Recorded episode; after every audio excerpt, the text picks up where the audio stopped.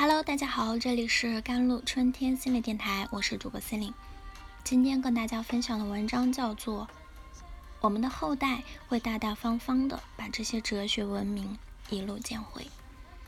人体有四肢，一年有四季；人体有十二条经络，一年刚好十二个月；脊椎有二十四节，一年刚好二十四个节气；人有七窍，一个星期刚好有七天啊。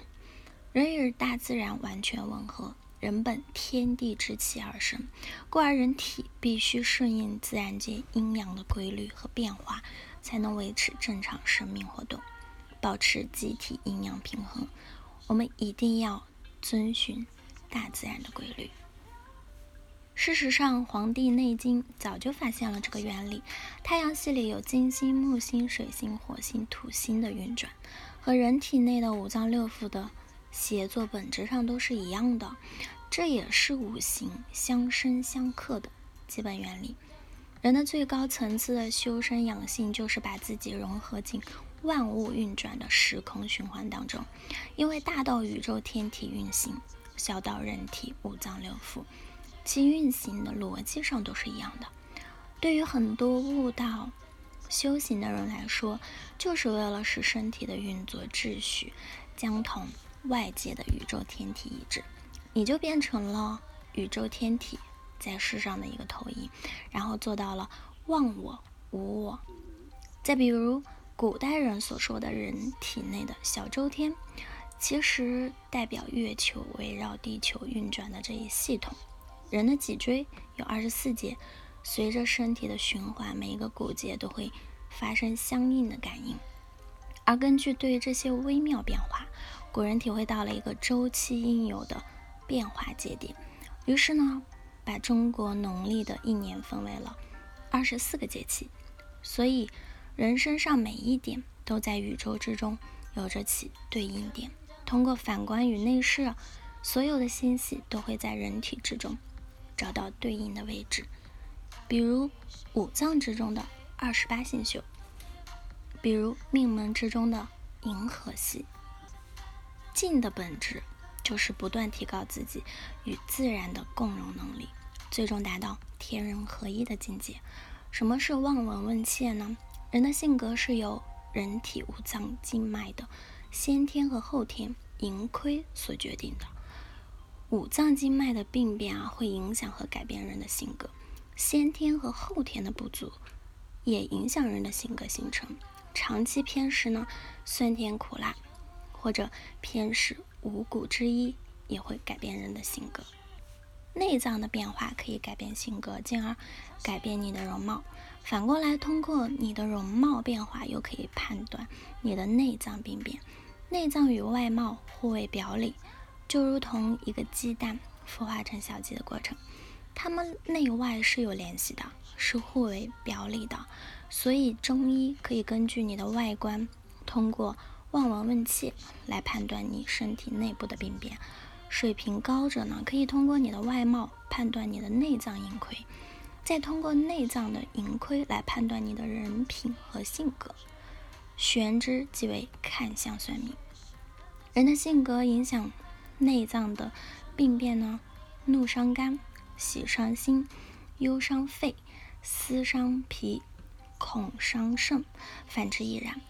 调理五脏可以改变性格，但命运和面相不是一成不变的，相由心生，也由心改。我们再来说说什么是礼乐制度啊？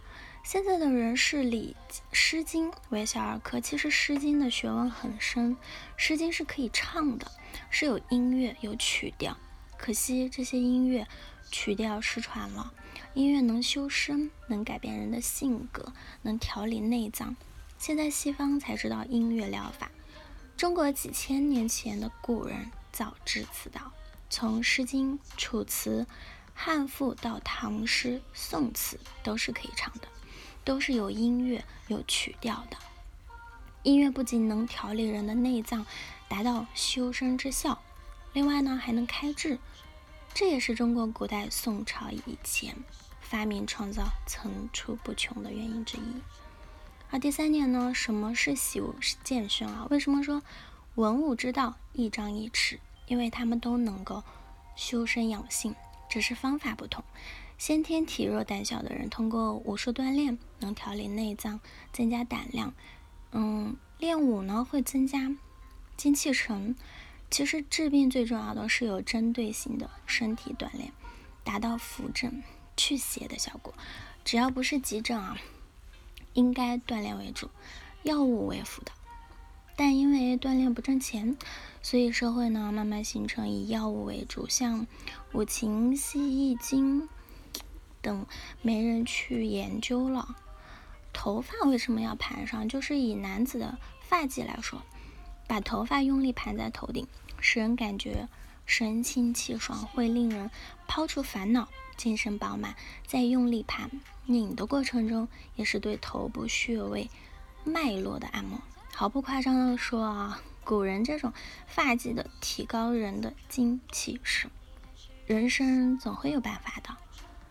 一个人的服饰会影响一个人的精神面貌，一个民族的民族。服饰也会影响他的文化，这就是中国先人的智慧。中国人信仰的是建立在哲学高度之上的高级文明。可惜，古代的中国每被蛮夷部落啊征服一次，文化就丢一次。每一次奴役都是对中国精神的摧残。直到近代又被西方文明严重的侵染了，那导致中国很多智慧被丢弃了。如今呢，传统文化的精髓被我们一路丢弃，丢弃了很多很多茬。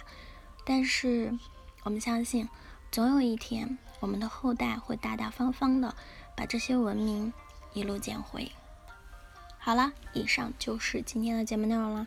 咨询请加我的手机微信号：幺三八二二七幺八九九五，我是 c e l i n e 我们下一期节目再见。